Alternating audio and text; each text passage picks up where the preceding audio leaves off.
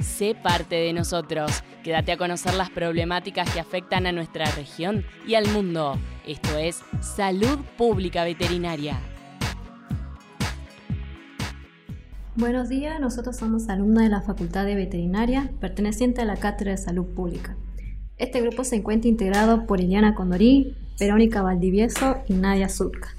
Y en esta oportunidad nos toca hablar sobre botulismo alimentario, que es una intoxicación neuroparalítica grave con elevado riesgo de letalidad causado por la ingestión de una neurotoxina producida por el Clostridium botulinum presente en alimentos conservados previamente contaminados.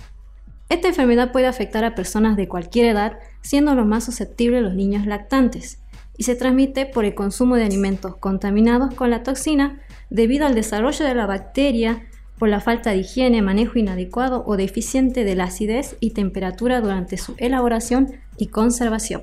Bueno, como los síntomas que se presentan, digamos, antes, se van a presentar ante las 12 y 5 días de consumo del alimento eh, post ingesta. Los alimentos con, los, con las toxinas, entre los síntomas más importantes podemos destacar visión borrosa, cefalea, dificultad para respirar y mover la lengua y hablar.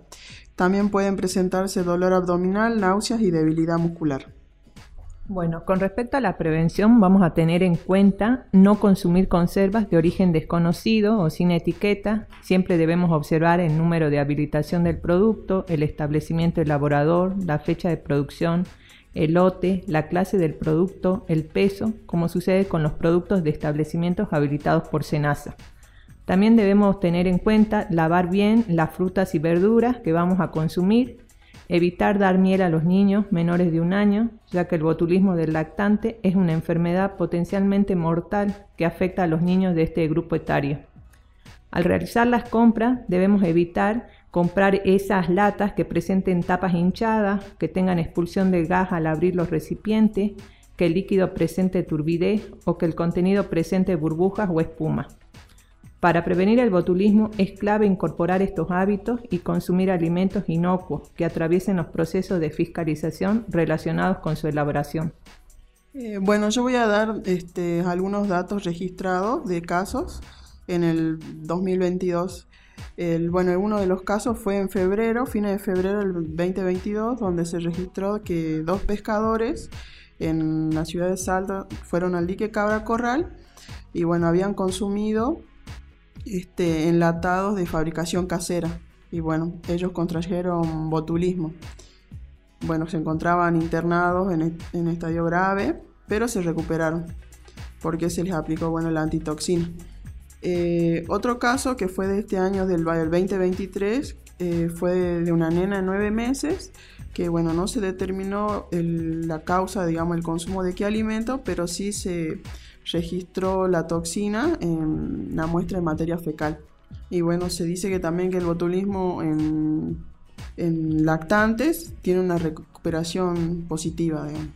Y bueno, como conclusión, tenemos que bueno, el botulismo, a pesar de ser una enfermedad poco común, sabemos que se relaciona con la frecuencia de, con la comida pero es una enfermedad que dependiendo del grado de la toxina consumida varía su pronóstico, desde el funcionamiento irregular de los nervios, ocasionando debilidad y parálisis hasta la muerte.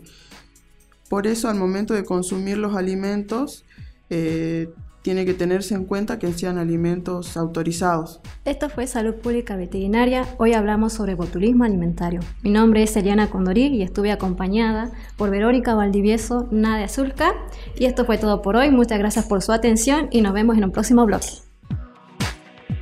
Esta fue otra edición de Salud Pública Veterinaria, el programa semanal que te informa sobre la salud humana y animal.